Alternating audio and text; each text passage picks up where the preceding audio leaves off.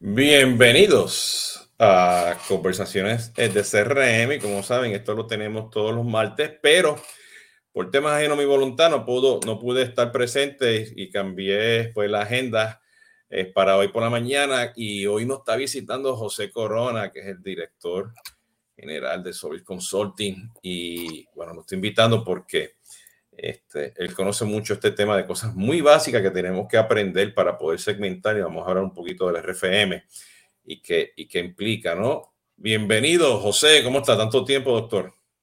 Hola, ¿qué tal? Pues mucho gusto de estar por acá. Doctor, jefe, como ya saben, estamos ahora, estamos ahora este, en vivo en LinkedIn, Facebook, Twitter y YouTube y esto eventualmente pues, va a estar pues, en los podcasts este, para que este, lo, lo tengan pendientes. Eh, Tatiana, buenos días, ¿cómo estás? Buenos días, Jesús, José, ¿cómo están? Pues muy, muy bien, muy bien. La, la, la, la, la semana, finalizando la semana con esta muy buena conversación. Nos vemos en 45 minutos aproximadamente para ver qué es lo que viene la otra semana. Excelente. Chévere, gracias, Tatiana. José, ¿cómo estás? Muy bien, muy bien. Digo, son conversaciones de CRM, pero pues yo siempre tomo café con Jesús Hoyos. Bueno, yo, yo también estoy con mi café. Este, y un disclaimer, yo también tenía este, tomando café hoy con Alan, con Alan este, Taveras este, eh, eh, de Brand of Puerto Rico, Brand of América, pero tengo muchos conflictos hoy y lo estoy moviendo también para el lunes, ¿no?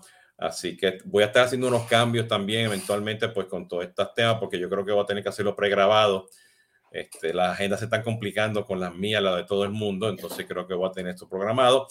Y estén pendientes porque en las próximas dos semanas voy a estar haciendo un announcement, porque voy a estar haciendo este, eh, unos, unos este, live streams también. Este, estos van a ser grabados cada dos semanas en otro canal para el mercado de Estados Unidos en inglés. Tiene que estar relacionado. Así que este, estén pendientes por ahí a, eso, ¿no? Eh, José, ¿cómo está ese café hoy? Buenísimo, de Veracruz.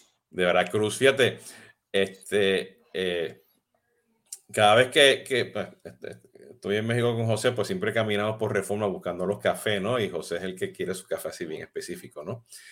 Eh, y los otros días, cuando estaba en el, esta semana que estaba en el evento de Soho, estaba en el lobby, este, eh, chequeando el email, descansando, qué sé yo qué, y realmente baja todos los ejecutivos, los líderes de Soho, ¿no? Este, con sus cajas y cuestiones. Entonces me dice, Jesús, vente con nosotros, vamos a buscar café. Y caminamos como cuatro o cinco bloques buscando café y, y, llegamos a un lugar que tenían cortaditos y el marroncitos y todo, ¿no? Y le tuve que dar una clase a ellos de lo que es el cortadito, el cortado, el cortadito, el marroncito y todo eso que va por ahí, ¿no? Entonces, pues, este, este, bueno, José es una ciencia, ¿no? Y bueno, y con azúcar, sin azúcar, sin un buen café no hace falta azúcar. ¿Entiendes? Porque yo soy que le echo café a mi azúcar, ¿no? Este, eh, pero todo esto, ¿quién le gusta el café? ¿Quién no le gusta el café? Tiene que ver mucho también, pues, con temas de segmentación, ¿no? Eh, y nosotros en Solvis, pues, este, cuando empezamos a hablar, pues, de segmentación, o la gente dice que quiero un CDP o quiero hacer lookalikes, nos hacemos la pregunta, conoces hoy tus tu, clientes por segmento, ¿no? Para antes de que vayas a hacer todas estas cosas de inteligencia artificial. Este, y hacemos una pregunta antes, ¿no? ¿Qué tan limpio están tus datos para que puedas segmentar? Pero eso, eso ya hemos hecho varios esos live streams. Eh, y nosotros en Solid, pues prácticamente nos enfocamos, justamente, pues, este, José y el equipo, a poder entender lo más básico, que es la RFM. O sea, que es este, este, la palabra en, en, inglés, recency, o sea, este, la última vez que, la, que ese cliente tuvo una transacción contigo, la frecuencia que tiene esa, esa, esa transacción, ¿ok? Y el monto, que son esas tres mediciones, ¿no? Eh, interesante porque a veces, pues, lo puede hacer en Excel, hay aplicaciones CDP y herramientas de marketing que te hacen esos cálculos. Eh, eh, pero me llamó la atención porque, este, José, este, y digo esto y dejo para que tú empieces a hablar de este tema. Este, durante el evento de, de Soho con los analistas y la prensa eh, y, los, y los influenciadores, uno de los, de los clientes de Soho en Estados Unidos, eh, que vende mucho retail, ellos venden neveras a los, a, los, como decía, a los Oxxo del mundo, ¿no? A las bodegas y todo, ¿no? En, en todo, en México, Canadá y Estados Unidos. Y ellos usan el RFM cada vez que venden un nuevo, este, una nueva nevera a, las bodegas, ¿no? Entonces, este, y ellos pues tienen un historial y ellos ven por lo menos cuatro o cinco neveras pues al año a las diferentes bodegas, ¿no? O las bodegas son grupos, ¿ok? Entonces ellos utilizan el RFM, pero que me llama la atención el RFM dentro de Soho, porque Soho tiene también el CRM a base de las oportunidades y ganadas y pues tiene también pues, un modulito de RFM que me llamó la atención, ¿no? Este, eh, eh, y yo dije, ah, mira, esto va a ser perfecto para poder contarlo, eh, porque tradicionalmente lo vemos para hacer campañas, ¿no? Y aquí er, lo utilizaban para que el vendedor le vendiera la próxima nevera, ¿no? Ah, es una forma de campaña. Exacto, ¿no? Este, la campaña del vendedor, ¿no? Entonces, José, cuéntanos un poquito, tenemos una presentación aquí, pero esto va a ser más, más una conversación que, que más nada. Pero este, cuéntanos un poquito, José, este, qué significa todo esto, ¿no? Mira, básicamente, yo sé que es una presentación y es eh, y vamos a tener una conversación. Eh, me voy a pasar los slides eh, un poco rápido, pero quiero detenerme en algunos puntos claves. Si quieres, pásate al segundo slide. básicamente, ahorita tú mencionaste, es algo muy sencillo, muy básico, pero el RFM es sumamente útil y poderoso es una herramienta que te permite empezar a entender a tus clientes a través de los datos, de los datos que tú tienes, generalmente de tus datos transaccionales. Eh, hay muchas preguntas que uno se hace de los clientes. Hay empresas que no saben cuántos clientes tienen, no saben cada cuándo les compran eh, y sobre todo no saben, eh, bueno, no saben necesariamente cuánto valen y cuándo le van a poder volver a vender y, va más o menos ligado a lo que tú dijiste, el RFM este, del, del, que vende los refrigeradores que tiene que decir cuándo le voy a volver a vender. Y sobre todo también entender el valor de esos clientes. Eh, al final voy a poner unos takeaways, pero hay muchas personas que dicen, ah, pues este cliente ya es mi cliente, ya no le voy a hacer marketing. Entonces, eh, por lo regular eso es un error eh, pues común y además puede ser catastrófico. Entonces también te ayuda a entender el valor de tus clientes y verlo si es del otro lado, cuánto me cuesta un cliente que se me va. Y entonces es cuando dices, caray, le hubiera hecho marketing, ¿no? Entonces, vámonos, si quieres.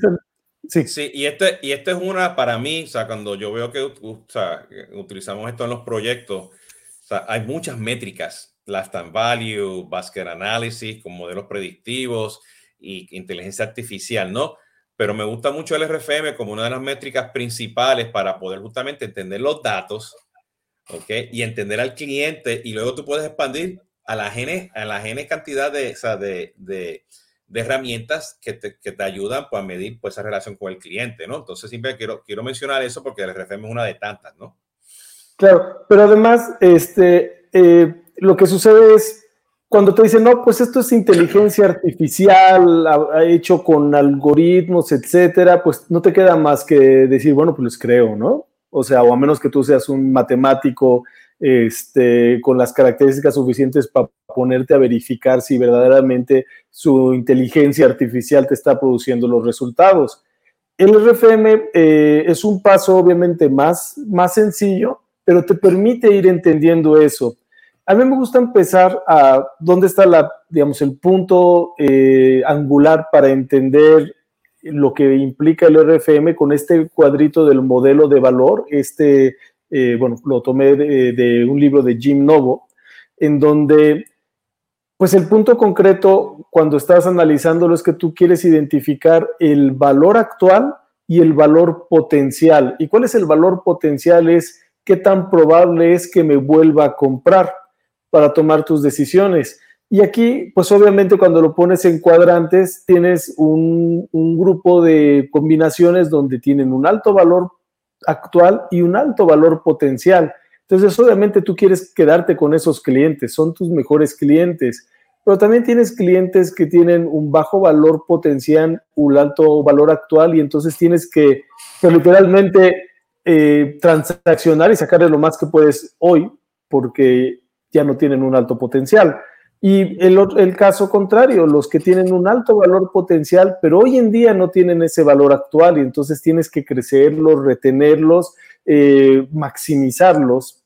Y finalmente tienes los clientes que tienen un bajo valor actual y tienen un bajo valor potencial. Y entonces tú tienes que dosificar tus acciones, no invertirle eh, tanto, hacer más eh, acciones genéricas, eh, masivas sobre estos clientes porque realmente eh, hay pocas probabilidades de que obtengas eh, pues una buena relación, un beneficio con ellos. Pero cuando tú dices, ¿sabe usted cuáles son esos, el valor actual de sus clientes y cuál es el valor potencial? Ah, pues ahí es donde entra el RFM, que es la herramienta que te va a ayudar, ¿no? Ok. Sí. Así que revisamos, bueno, eh, nos podemos pasar al siguiente slide, pero coméntame, coméntame. No, porque este, eh, y yo creo que esa, yo siempre digo que a veces nos enfocamos en tener todas estas métricas, ¿no?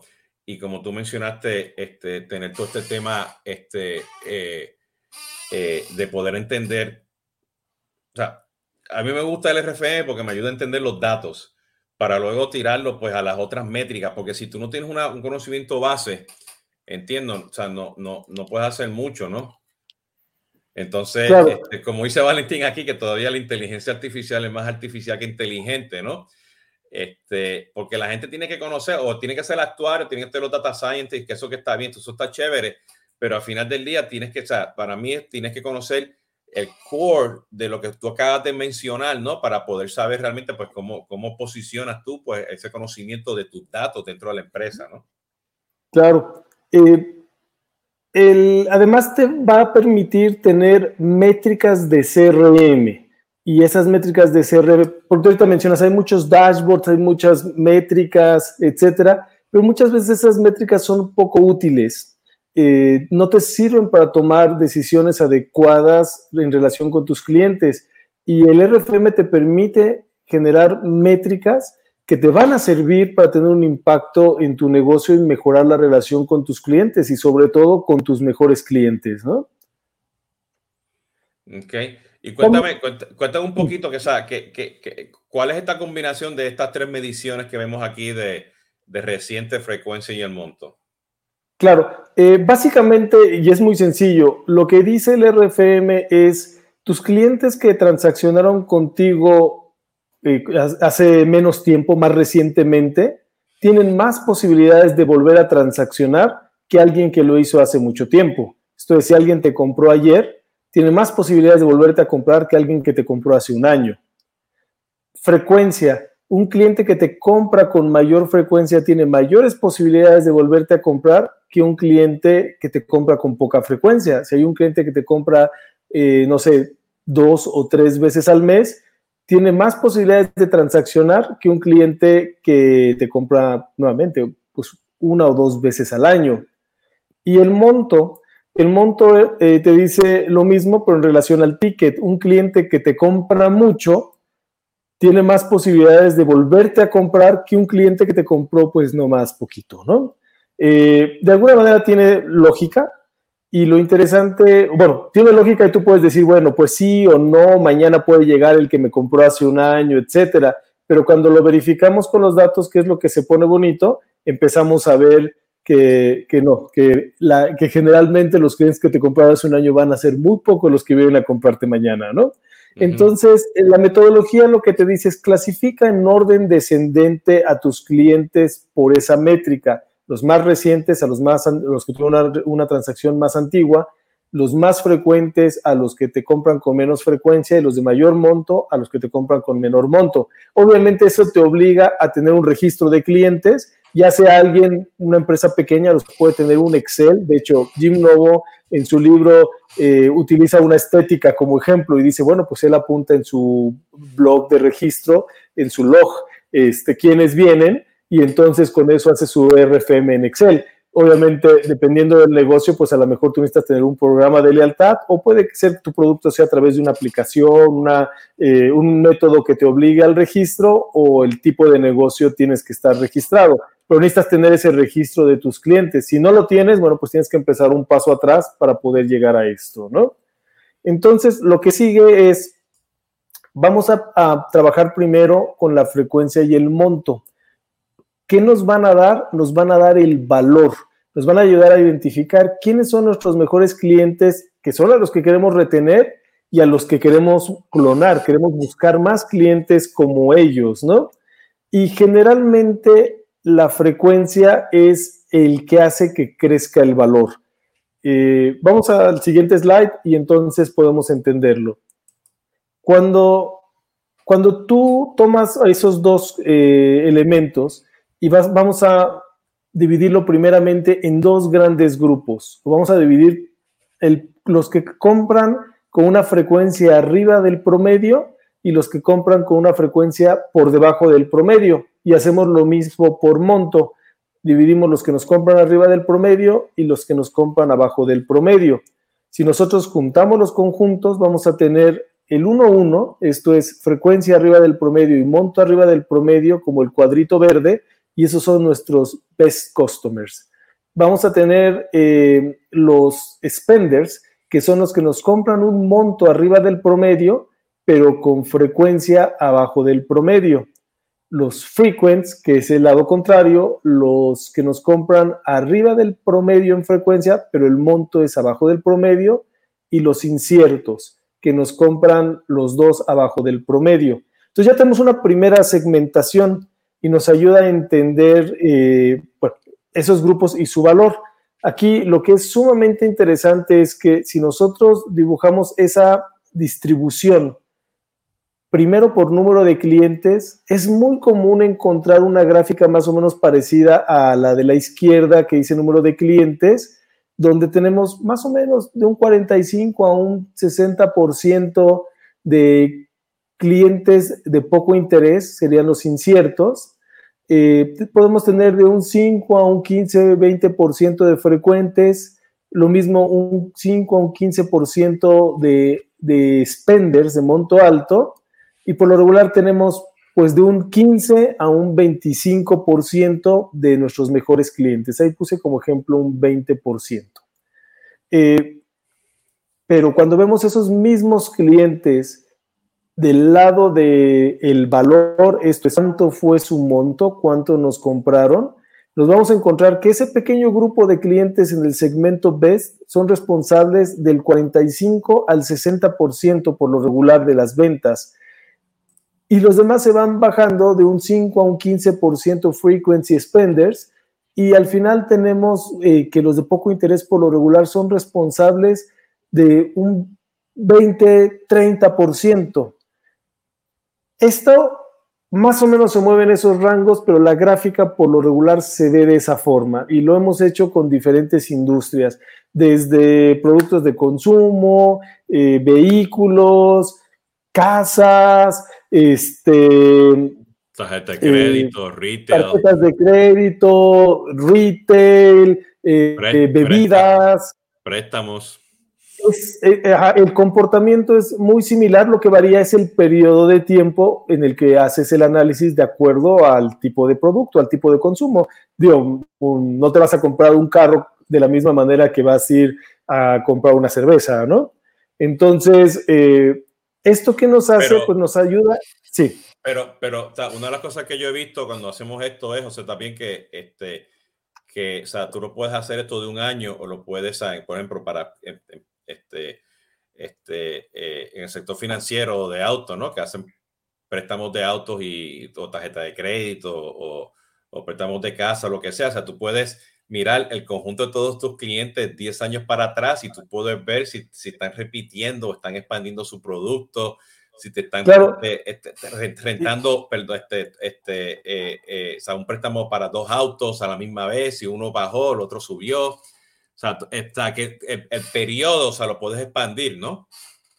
Claro, aquí es súper importante porque existe una... Eh, eh, la gente que está operando, por lo regular empieza a tener lo que le llaman un educated guess, esto es, conocen su negocio, pero no necesariamente lo conocen con base en datos. Y entonces hay muchos supuestos que se confirman o se anulan cuando empiezas a hacer el RFM. Y ahorita mencionaste algo muy importante. Nosotros podemos analizar 10 años de historia, pero tenemos que definir el periodo en el que calculamos los RFMs y tendríamos que calcularlos varios periodos hacia atrás a los 10 años de historia y entonces podemos ver la migración de los segmentos y tú puedes empezar a ver, bueno, cuántos clientes tenía que eran best y los perdí o cambiaron de segmento y cuántos pues se han movido de segmento y cuántos son nuevos que llegaron a ciertos segmentos. Y ahorita viene ese tema es, eh, del educated guest eh, versus los datos. en algunos casos, como mencionabas, automotriz, el periodo lo consideran más largo. ¿Por qué? Porque no conocían los datos y cuando empiezan a analizar la información resulta que el periodo ideal fue un año. ¿Por qué? Porque hay gente que compra varios autos. Sí, José, Entonces, un momentito, aquí porque Valentín nos comenta de que aparentemente hay un loop en la transmisión. Tatiana, tú nos escuchas muy bien, ¿verdad? O no escuchas un loop, ¿no? Sí, hasta ahora, no sé, Valentín, este, te escuché, te, leí tu comentario, ¿no? Entonces, hasta ahora yo escucho, yo lo, so far so good del lado mío. Continúa, okay. para estar seguro. Continuamos, ese, el loop viene porque él está también en el metaverso, ¿no? En el metaverso, sí. Ahí está bien. bueno, pero aquí lo importante entonces, empiezas a entender tus clientes y empiezas a sacar conclusiones interesantes porque hiciste esta segmentación con base en datos y te puede tirar, como decía, algunos mitos. Pasémonos a la siguiente. Si lo dividimos más, empezamos a encontrar también información interesante. Aquí el ejemplo eh, es en deciles, lo dividimos en 10 pedacitos, tanto la frecuencia con el monto, y entonces ahora graficamos eh, el número de clientes versus su valor nuevamente. La gráfica de la izquierda puede ser muy diferente. Nos hemos encontrado que muchos clientes tienen gráficas totalmente diferentes, donde esta es una especie de promedio que hice para que los datos fueran inocuos de múltiples clientes, eh, pero sí, efectivamente hemos visto clientes donde encuentras a muchos, pues muy uncertain, por así decirlo, eh, que han transaccionado en cuanto a volumen como clientes bastante. Y hay veces que no, hay veces que sí está cargada de todos modos hacia los best customers. Lo que sí es un hecho es que cuando hacemos esa gráfica del lado del monto, la gran mayoría, es más, te diría, no me ha tocado ver una gráfica que no tenga este patrón. Entonces, este patrón es común. Ese patrón, o sea, y, está, cada empresa tiene que, encontrar su pareto, porque siempre hablamos del 80-20, ¿no? O sea, claro. Cuando tú, estás, aquí, no sé, va a ser 70-30 o va a ser 60-40 o 85-15, lo que sea.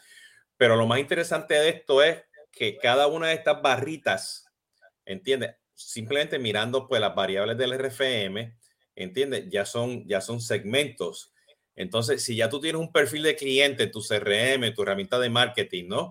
Ya tú puedes empezar pues a cruzar por ciudad, por, por, por edad, por género, por, por producto. Por producto. Por, por cualquier segmento, por cualquier otra fórmula que tú hagas. Puedes empezar a agruparlos por si, si, si estás satisfecho o no. La última vez que visitó la página web, la última vez que te llamó por teléfono, la última vez que se quejó contigo ¿entiendes? O si, o si abandonó el carrito de compra. O sea, no, pero y, la, más importante, la retención. ¿Cuántos de esos te dejan de comprar? Totalmente. Aquí, este, esta barrita de aquí nos ayuda a entender el segmento 1-1 en deciles, que obviamente se convierte en lo que le llamamos el top best, que vendrían a ser los mejores de los mejores y que si nosotros los retenemos y son pocos, los podemos, le podemos dedicar más tiempo a conocerlos porque pues, no son tantos. Eh, para, para, conocer lo que tú dices ahorita, ¿no? Cuántas veces nos compran, quiénes son, cómo lucen, qué los hace comunes, etcétera. Y también empezamos a ver posibles acciones. ¿Qué pasaría si yo incremento el monto en este segmento que me compra con cierta frecuencia? ¿Qué pasaría si yo incremento el ticket? o genero más tráfico en este otro segmento. Van luciendo eh, posibilidades. Bueno, y, eh, yo, Sí, José, perdón. Y yo veo, yo veo dos acciones interesantes cuando tiene gente por encima de un monto este, y que tiene una frecuencia constante, porque de repente ya tú puedes vender a ellos, dependiendo del negocio que tú tengas, un modelo de suscripción, ¿ok? Para que no se te, o sea, para que te estén constando y los amarres, o de repente tú dices, mira, este monto que está aquí, este grupo, estos segmentos, no sé, este 20% que te, que te trae el 80% de ese revenue, a lo mejor tú lo quieres poner un modelo de negocio diferente este, y le puedes agregar un proceso de pago por medio de una fintech o lo puedes hacer directo consumer. O sea, que ya conociendo eso, ya tú empiezas a jugar y entender, o sea, tu próxima acción, no solamente ese tipo de campaña, pero tu modelo de negocio, ¿no? Sea suscripción o sea directo consumer, ¿no? ¿Qué fricciones tienes que quitar para que esa persona aumente su ticket o aumente su frecuencia? Pero recuerden, lo mencioné eh, la frecuencia es el motor del valor. ¿Por qué lo digo? Cuando analizamos los datos, es como, bueno, tenemos un dato también importante que es tu ticket promedio. Esto es cada, de cuánto monto es tu compra cada vez que haces una compra. Los spenders, por supuesto, tienen el ticket promedio más alto porque compraron arriba del promedio. Los best no necesariamente están más altos que el spender. Generalmente, inclusive, su ticket promedio es ligeramente más alto que el promedio general.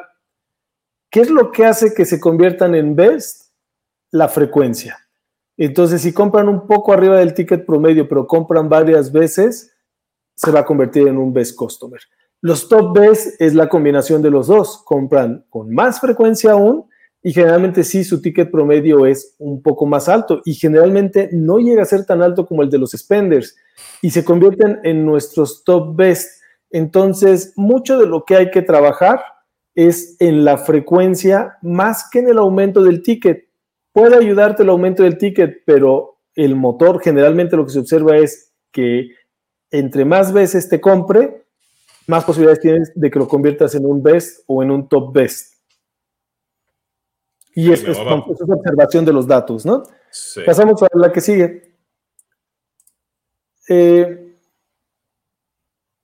si quieres, vámonos eh, al, otro esto, para... Esto, esto, resume lo que acabas de decir, ¿no? Las preguntas que tienes aquí, ¿no? O sea, Así es. Cruza los datos, pues empieza, cuando cruza los datos con todo esto, ¿no? Ya empieza a poder responderte esas preguntas claves, ¿no? Claro, ¿sabes? Si quieres, regresar la última pregunta es fundamental. Lo mencioné hace ratito. Generalmente, eh, uno dice lo que mencioné, bueno, no es que uno lo diga, es me encuentro muchos clientes que dicen, ah, no, esos, son, esos ya son clientes, ya, ya no les hagas marketing, tráeme clientes nuevos. Y entonces aquí con el RFM tú vas a poder resolver la pregunta, bueno, ¿cuánto de ese marketing gastas en adquirir un cliente y by the way, ¿y qué cliente? Porque puede ser un cliente que se convirtió en best y top best o un cliente incierto que te compró una vez, aprovechó la oferta y jamás regresó. Oh, pero, pero, pero, aplica para ambos. O sea, puedes, o sea tú, puedes tener tu, tu, RFM de esos best customers y tú quieres traer clientes como ellos. ¿ok? Y los best customers quieres tener unas campañas para que no se te vayan, o sea, para que e, evite la retención. Y es lo que yo, mucho yo digo, o sea, si tú, si tú conoces este valor y estás constantemente haciendo un buen marketing, un buen servicio al cliente, porque sabe el valor del cliente, no lo tienes que retener porque se van a quedar contigo, ¿no? O sea, es parte de la filosofía, directa o indirectamente, ¿no?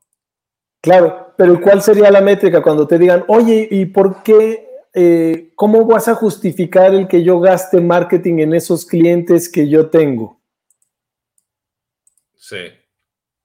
Pues le vas a decir, pues hoy en día, analizando el RFM y viendo varios ciclos, se te están yendo o están disminuyendo de valor tus mejores clientes. Y en lugar de seguirte comprando lo que te compraban, ahora te compran menos o ya no te compran y eran los de esa barrita que producía muchísimo más dinero. Entonces, cada cliente que se te va de ese segmento es una pérdida muy grande y lo puedes cuantificar. ¿Cuánto compraba? ¿Cuánto compra en promedio ese segmento? Entonces, la disminución o, la maximización, como le quieras llamar, la, eh, eh, la, disminución del churn o de, la, de que se te vayan los clientes o maximizar la retención va a ser cuantificable y te va a justificar el hacer esas campañas y te va a entender que vale la pena que le hagas una campaña a un cliente que te compra cada mes tres veces para asegurarte que ese cliente siga comprándote cada vez tres meses y no le vayas a hacer una campaña hasta que te dejó de comprar, ¿no? Sí, este, totalmente de acuerdo. Fíjate, mira, este, quiero por ahí saludar a Gloria, este Cabero, que dijo que nos escucha muy bien. Saludos, Gloria. Ah, qué bueno. Este, eh, y Karen tiene una pregunta que dice si el RP funciona para empresas pequeñas, medianas y grandes. Este, o sea, funciona para todas las empresas este, y para una, una, empresa que está iniciando. Una empresa que está iniciando si, tiene, si tiene un historial. O sea, y, y, y, tienes que empezar desde, desde, que, o sea, desde que inicies a capturar datos a calcular RFM. Eso es lo más importante. Claro. Aquí, el tema es, el, tiene que haber un, un, periodo que puedas analizar, pero muchas veces dicen, no, estoy esperando a que maduren los datos. No, no, no, no te, no te esperes a que maduren los datos porque se te van a ir los best customers que, que recién adquiriste. Entonces necesitas entender, dependiendo de tu tipo de, pues, de operación o tipo de producto, puedes a lo mejor decir mi ciclo va a ser trimestral, pero aún así empiezo a sacar mis, mis primeras métricas y ya tengo un trimestre y puedo hacer la evaluación. Y el segundo trimestre que apenas va corriendo, yo puedo ir evaluando, o sea, no, no hago el recálculo del CRM para compararlo, pero puedo ir comparando semanalmente tal vez, eh, o puede ser mensual, dependiendo del tipo de producto, cómo empiezan a lucir las transacciones para yo poder identificar acciones.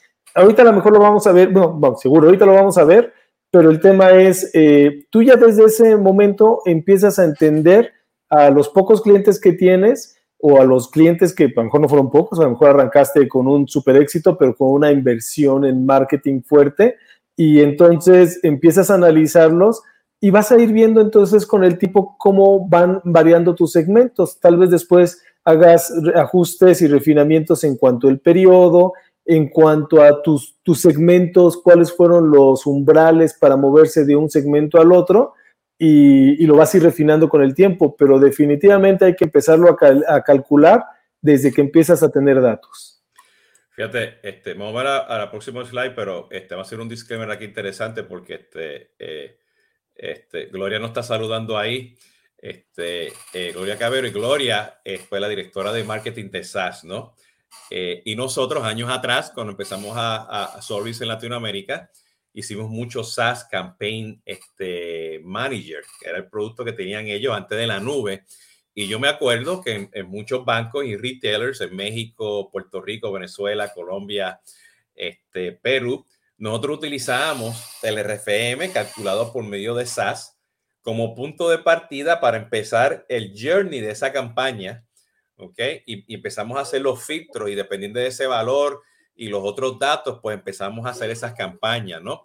Y eso era mucho antes de que estamos hablando ahora de marketing automation y lo que estamos hablando ahora de, de, de, de toda esta gente de, inteligencia artificial en aquellos tiempos. Yo me acuerdo haciendo eh, upselling y cross-selling de tarjeta de crédito, este, José de autos, ¿no? Utilizamos SaaS Base con el SaaS Campaign, ¿no?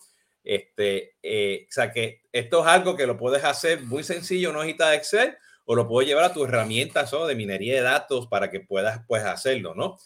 Pero yo creo que volviendo a la pregunta de Karin, lo que tú acabas de decir, José, entiende, este, es consistencia, ¿no? Y estar seguro que esa consistencia que lo estés haciendo constantemente, pues te ayuda por lo que estás hablando, lo que vienes a hablar ahora, ¿no? Los demográficos y el comportamiento que tiene ese cliente, ¿no?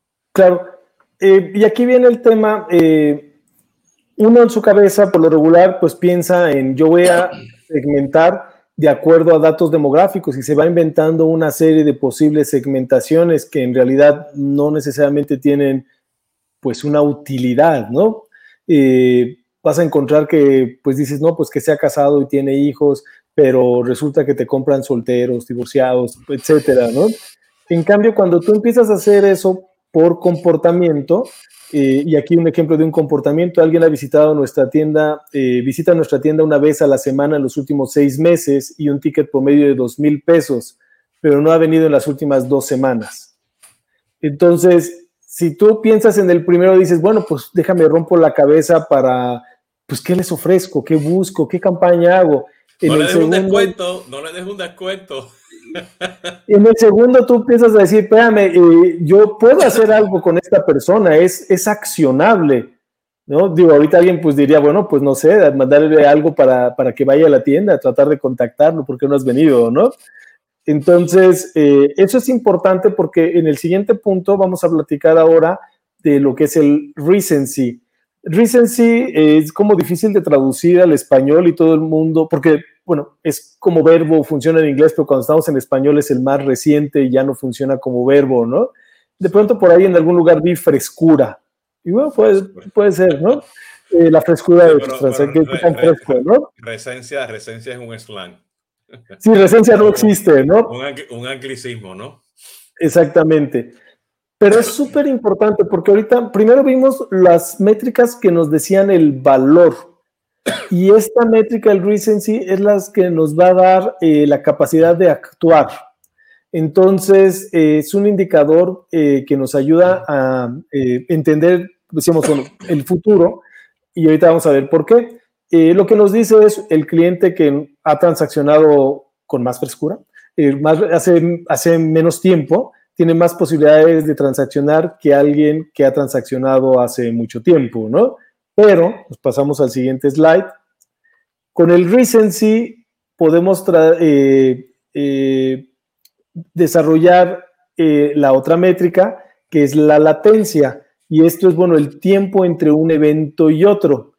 Esto es, ¿hace cuánto me compras o cada cuánto me compras? Y lo que mencionamos hace rato, que compraba eh, visitaba la tienda tres veces al mes durante los últimos, o tres veces a la semana durante los últimos seis meses, y entonces teníamos una frecuencia, pero sabemos cada cuánto lo hacía. Y entonces, en conjunto con el recency, nos va a ayudar a predecir, a tomar una decisión. Lo primero que hago cuando hacemos un RFM, pues decimos, ok, este cliente tiene una frecuencia de compra, no sé, de dos veces al año o tres veces a, este, a la semana, la que sea. Y, un segundito. Y lo primero que dices, bueno, los del segmento Best o los del segmento Top Best, ¿cuánto pasa entre, en promedio entre transacción y transacción? Y por lo, por lo regular, obviamente, es muchísimo menos tiempo. y entonces eso nos ayuda a, pues, decir cuándo tenemos que accionar. Ok. Ok pásate a la siguiente. Hoy esa se hizo un poquito feo, pero cuando entonces vemos la latencia más el recency, podemos decir, bueno, en el día de hoy, ahorita, ¿qué clientes, estos son ejemplos de preguntas, ¿qué clientes top best se espera que transaccionen la próxima semana? ¿Por qué? Porque yo sé que transaccionan con cierta frecuencia, no han transaccionado el día de hoy, ya están en esa frecuencia y deberían transaccionar la próxima semana. Entonces yo puedo hacer marketing esperando esos que transaccionen la próxima semana. ¿Qué clientes best llevan 15 días sin transaccionar? Spenders nuevos. Acaban de, tu marketing fue bueno y te trajiste spenders que se llevaron media tienda. Compraron hace 10 días y no han tenido una segunda transacción. Porque para que se conviertan en best necesito que vuelvan a transaccionar. ¿Ok? Si no, van a quedar como spenders, me van a ayudar nada más para ese pequeño porcentaje. Frequents, que les falta una transacción para subir de segmento, para convertirse en best. Cómprame, cómprame, cómprame, cómprame. Claro, top, best y best que cancelaron un pedido en línea y no generaron otro. Porque eh, on certain, los, eh, los que son que a veces vienen y compraron hace 20 años o es la primera vez que compran, pues entran y cancelan, no están seguros. Pero un best o un top best que, que está transaccionando conmigo, que yo ya tengo ese conocimiento, canceló el carrito y no compró, puedo hacer algo. Esto que está mencionando José, sumamente importante y nosotros lo aplicamos siempre cuando estamos tratando de generar campaña con los clientes, ¿no? Porque te estás enfocando en los datos que están al, al frente tuyo. Este, y esto, esto no tiene que ser un proyecto grande de Data Warehouse y un Data Lake. Esto simplemente cruzar datos, entenderlo, sí, a lo mejor hay que ponerle un repositorio, llámalo un CDP, llámalo un Marketing Database o un cruce de tablas en un lugar, pero, o sea, aquí, o, una serie de reportes con unos cálculos y fórmulas en Excel, pero o sea, es poder empezar a entender los datos y cruzar a conocerlos, a hacer esos what ¿no? Porque te van a ayudar mucho a conocer los datos y lamentablemente a veces se nos olvida que tenemos que conocer los datos, lamentablemente. Y la pregunta, hace ratito preguntaron si para una empresa que recién inicia, sí, a lo mejor ya calcula, dependiendo obviamente del tipo de negocio, ya calculaste un primer periodo, supongamos un trimestre. Seguramente vas a tener que estar calculando semanalmente para las nuevas transacciones del siguiente trimestre. Estas, vas a tener que estar respondiendo estas preguntas para hacer cosas, hacer campañas, para retenerlos, para maximizarlos y cuando termina el trimestre, vuelves a calcular y, evalúas cómo fue tu migración, perdiste clientes, de qué segmento, eh, disminuyeron sus transacciones, cómo migraste al mejor segmento a los otros clientes. Y a lo mejor como tenías, apenas habías iniciado, tus segmentos van a ser muy diferentes. Está bien, pero vas eh, entendiendo no solo los datos, sino también vas entendiendo tu capacidad de generar acciones con base en los datos. Porque cuando llegue el futuro y, te, y pongas la super herramienta como SAS para poder ejecutar esos algoritmos, la inteligencia artificial y los algoritmos que se pelean uno con el otro para ser el mejor, para traerte la siguiente mejor oferta, resulta que tienes que poder ejecutar tus campañas. Y si no, no tuviste esa experiencia de ejecución, pues te van a dar eh, las pepitas de oro y se te van a quedar en las manos porque no te has puesto de acuerdo con la gente de marketing y el de, y, el de que pone el presupuesto para las campañas no entiende por qué tiene que estar evaluando las campañas con tanta frecuencia, ¿no? Sí, no, totalmente. Empieza la pelea entre compras, marketing, este, ventas, servicio al cliente, este, la agencia, o sea, y la idea es que los datos te digan cuál sería el comportamiento de esa, de esa campaña, ¿no? Entonces, es importante. José, mira, el, el, el, el, título salió así por, por StreamYard, ¿ok? Este, ah, el, título, se ve bien en la presentación, simplemente para darte saber. Ah, bueno. Estoy tranquilo. Parece, parece, que no, parece que no puede ser muy largo el título, ¿no? Entonces, me muevo a la próxima, ¿no? Sí, por favor. Una menos.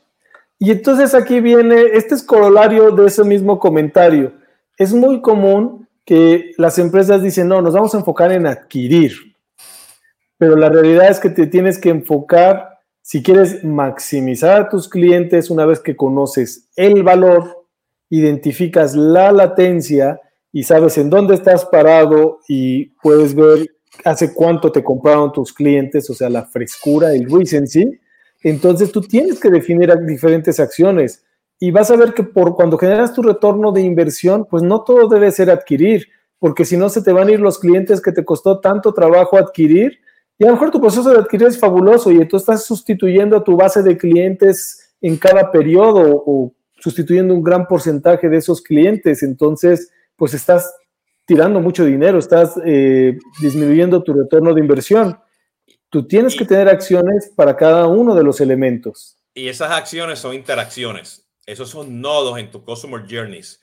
O sea, este, si ven aquí, o sea, que José tiene adquirir, mantener, maximizar, fidelizar, retener, es prácticamente lo que yo estoy hablando constantemente en todos los live streams y cuando me preguntan, ¿no? Es, no es la omnicanalidad de marketing versus de venta o de servicio al cliente, es la omnicanalidad de este servicio, perdón, de este ciclo de racionamiento. Entonces, es el journey de este ciclo de racionamiento. No es el inbound marketing, no es el outbound marketing ¿ok? No es el programa de lealtad, o sea, es todo esto, o sea, cada, cada punto de interacción, y si estuvieron escuchando los ejemplos de José, o sea, son interacciones. Esas interacciones con datos van a ser momentos de verdad que si tú tienes tu herramienta, la que sea, el MRC, el SaaS, el Marketing Cloud, este, Responsive, ¿ok? El Sales Manango, o sea, cualquier herramienta que tú tengas de omnicanalidad y de marketing, ¿ok? Que te haga los journey, no importa la industria, si tú tienes esos datos y tú estás constantemente analizando, tú vas a poder saber esa actividad, esa latencia, esa actividad que está mencionando José para que tú puedas activar ese nodo. Por eso es que aún cuando tenemos nosotros estos journeys o estas campañas de, o sea, de izquierda a derecha, este, sí, porque lo quiere llevar por un paso, pero a medida que tú vas madurando con los datos, tú vas a tener journeys que son nodos, grupitos de nodos que lo vas a ejecutar con dos o tres nodos continuos o ejecuta uno que es de izquierda a derecha pero deja que los datos te los digan, ¿no? Que eso es lo más importante de, de este tema, ¿no? Ese ciclo de vida del cliente, ese ciclo de relacionamiento es sumamente importante, ¿no? Perfecto. Y bueno, pasemos al siguiente slide. Eh, uno antes. Eso pues te obliga a ser sistemático, a tener una metodología de administración de campañas. O sea, tienes que hacerles una campaña, pero tienes que hacerlo de manera sistemática.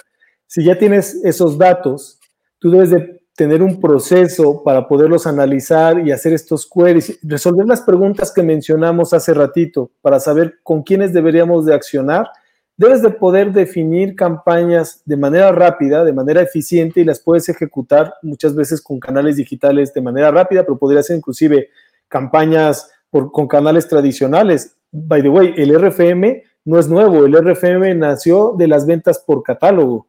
Entonces eh, se ejecutaba de la manera, digamos, más, este, menos digital en ese entonces. Con, papelitos y, lápices y, y, uno, dos, tres, cinco rayitas, uno, dos, tres, cuatro, cinco rayitas, ¿no? Esos eran los tiempos antes, ¿no? Esos tiempos. Claro, ahora tú vas a ejecutar esas campañas que inclusive pueden ser de adquisición. Tú le puedes decir a la agencia, ¿sabes qué? Quiero que me traigas más clientes como estos. Entonces vas a hacer tu advertising, pero a lookalikes o vas a entender esos segmentos y vas a ponerle los mensajes para atraer a esos clientes y sobre eso yo te voy a medir, que es el otro tema. Tenemos que poderlo medir e integrarlo al modelo para tener las métricas de ejecución de tus campañas. Entonces, hace rato hablabas, hay muchas métricas, sí, pero cuando las vas bajando a métricas de CRM, ya vas bajando a número de clientes, a cuánto significa en, valor ese cliente, esto es cuánto transacciona, con qué frecuencia y eh, su, la pérdida de clientes de ese segmento empieza a ser muy clave, cuánta migración tengo de mis clientes, cuánto significa en dinero, entonces yo puedo tomar decisiones de voy a gastar más marketing en disminuir la, el churn de esos clientes en 5% y además voy a tener las métricas de qué también responden a qué campañas, cuánto retorno de inversión tengo en mis campañas para el segmento de top best versus el segmento best y así, y entonces voy generando un dashboard que verdaderamente me toma, me permite tomar decisiones y conocer a mis clientes y conocer cómo reaccionan ante los diferentes tipos de campañas. No sé, algunos temas eh, que brincan de la vida de, de los programas de lealtad, es muy común que los clientes en los segmentos más altos respondan mejor a eh, acciones eh, por así decirlo, y los segmentos más bajos eh, pues responden a acciones económicas. Esto es el descuento, el promo, etcétera. Pues es muy común que lo das a los clientes que te compran poco para animarlos a que te compren, pero los que ya te compran mucho ya no les hace la diferencia el promo, ¿no? El, o, un poquito. Entonces hay que ahí empezar a entenderlos para ver qué es lo que nosotros podemos ofrecerles que los ayude a engancharse más e inclusive en ocasiones hasta tener relaciones este, más, más estructurales, ¿no? Porque les resolvemos los que, lo que les debemos de resolver para que nos sigan comprando. A veces puede ser simplemente económico, ¿no? A lo mejor eh, el que estén identificados con la marca y pues digamos, y la marca también lo reconoce y se identifica contigo, puede ser más que suficiente. Eh, es cuestión de entender los datos, pero hay que entenderlos por segmento. Sí, entonces, con estos datos duros de transacciones, ¿no? Y los combinas con los datos digitales, pues tienes una minería, una, una mina, una mina de, de, de, oro ahí para sacar información. O sea, nos quedan como unos, como unos 3, 4 minutos. Me gustaría entonces cerrar eh, el siguiente slide. Serían recomendaciones o takeaways que me gustaría que, pues, que se los quedaran en mente. El primero es, tienen que dejar que los datos hablen. Un error muy común que encuentro con los clientes es que no han hecho el cálculo del RFM, pero ya lo empiezan a modificar no, no, yo voy a quitar a este segmento porque a lo mejor, porque este no es el segmento que quiero, eh, no sé, los clientes que no me han comprado este monto no los quiero incluir, o los clientes que no han comprado en el último mes prefiero no incluirlos, y empiezan a modificar el modelo, y entonces el resultado pues ya no va a ser lo que produce el modelo. Entonces, primero es, calculen el modelo como es, entiendan los datos a través de los segmentos del modelo y después hagan ya las modificaciones.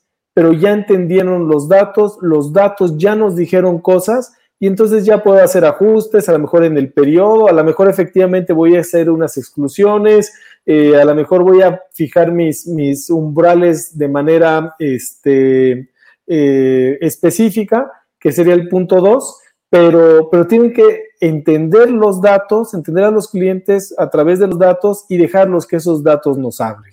Esa es una frase que dice mucho Israel, deja que Israel, nuestro colega, deja que la data te hable, ¿no? Correcto. Y genera, bueno, y determina, ya haces los ajustes, nivel de segmentación, etcétera. Eh, genera los KPIs de, los segmentos de valor, mencioné algunos. Empieza a entenderlos y darle seguimiento. Retención es de lo más importante, el comportamiento, qué tanto te transaccionan, qué porcentaje de tus transacciones significa eso, cuál es su ticket promedio. Empieza a entenderlos, pero por segmento, para que puedas ver las diferencias importantes. Algo también que es interesante es, eh, generalmente cuando te calculan los, los RFMs eh, de manera automática, de entrada te lo dan en deciles y, te dicen, ah, pues esta combinación del decil 5 con el decil 7 eh, debes de retener o debes de maximizar. En mi experiencia, cuesta trabajo ya entender la combinación que se te vuelven 100 posibilidades hacer primero el ejercicio arriba del promedio y abajo del promedio, esto es con dos segmentos, es muy útil. Te da los segmentos macro, pero, pero también los que te permiten generar las principales ideas y sacar el top best, sobre todo. Entonces terminas con cinco segmentos, obviamente el top best es un subsegmento del best. Una vez que tienes un buen entendimiento de eso, ya puedes empezar a trabajar con mayor granularidad. Pero hay que empezar vamos, con calma, eh, con despacio porque llevo prisa. Si empiezas a entender los segmentos de esa manera, después puedes tener ya los ajustes de nivel de segmentación eh, y ser más efectivo. El siguiente punto, ya con datos, lo que vas a empezar a trabajar y forma parte de tu campaign management es vas a hacer hipótesis y vas a poner objetivos de, de conversión, porque ya tienes datos, lo que mencioné hace rato, tú ya sabes en promedio cuánto te transacciona un top best entonces, sabes cuánto puedes esperar, sabes cuánto pierdes si se va. Y entonces empieza a establecer hipótesis, haz tus campañas, mídelas contra tus objetivos de conversión y regístralo también eso para darle seguimiento y ver cómo mejoran tu, ejecución y qué tan eh, este, efectivo, qué tan, eh, qué tan bien estaban tus hipótesis obviamente hipótesis basadas en datos, no hipótesis así como, como que este, los chaparritos y los altos, no, no, no, basadas en lo que te han transaccionado. Sí, entonces, mira, José, este, por tema de, de, tiempo aquí, este, ¿cuál sería, cuál sería tu, tu, tu recomendación? Que, que, exporten y empiecen a hacer esto en Excel para que empiecen a, a estructurar y conocer los datos, ¿no? Depende del volumen. A lo mejor no puedes manejarlos en Excel, tiene que ser en base de datos pero mi, recomendación sería, haz el análisis, eh, identifica, depende, dependiendo de la historia, las métricas que puedas de CRM y empieza a tomar decisiones y a tu agencia cuando le pidas las campañas, dale los datos e indícales eh, y ponlos, como decimos, ponlos a trabajar. O sea, ya no le digas, ah, pues hazme una campaña chévere que, que, tenga mucho impacto. No, no, no, me vas a hacer una campaña que me maximice este segmento en un 5%. Aquí están los datos de las personas que transaccionaron y está cómo transaccionaron y deberían de transaccionar la próxima semana. O deberían de, planea las, las campañas que vamos a estar haciendo para este segmento cuando vayan decayendo en su nivel de transacción. Y las vamos a medir y ahora sí que, y ponte a trabajar ya con esa información y entonces sí, devuélveme la campaña, no la que se gane eh, el premio eh, en París, sino la que me dé el retorno de inversión que necesito. Show me the money. A José lo pueden conseguir en LinkedIn. Este, eh, y bueno, este, este, este live stream este, va a estar también este, publicado pues, en, en, el, en el blog de Solvis. Así que José, este, Tremendo, estuvo espectacular. Espero que les haya sido de utilidad. Así que este, eh, para que ya saben, este, bueno, eso es una de las, de las, una de las pocas cosas, o de muchas de las muchas cosas que hacemos en Solvis. Eh, Tatiana, cuéntanos, ¿qué, ¿qué, viene, ¿qué viene la semana que viene? José, wow, muy enriquecedora esta conversación. Gracias. el retorno. Sí, tengo retorno. Muy enriquecedora esta conversación, muy buena. Eh, pero les voy a hacer un resumen muy, muy rápido de lo que viene la otra semana. Pues hacer un disclaimer nuevamente. Jesús, como ya les comentó, pues hoy no vamos a tener tomando café, pero este va a volver el día lunes. Vamos a tener a, a Alan Taveras, vamos a hablar sobre los startups de tech en Puerto Rico. Así que bueno, vamos a ver qué nos va a contar. También vamos a tener el día martes en conversaciones de CR al señor dueño de esta frase, más por menos puntos.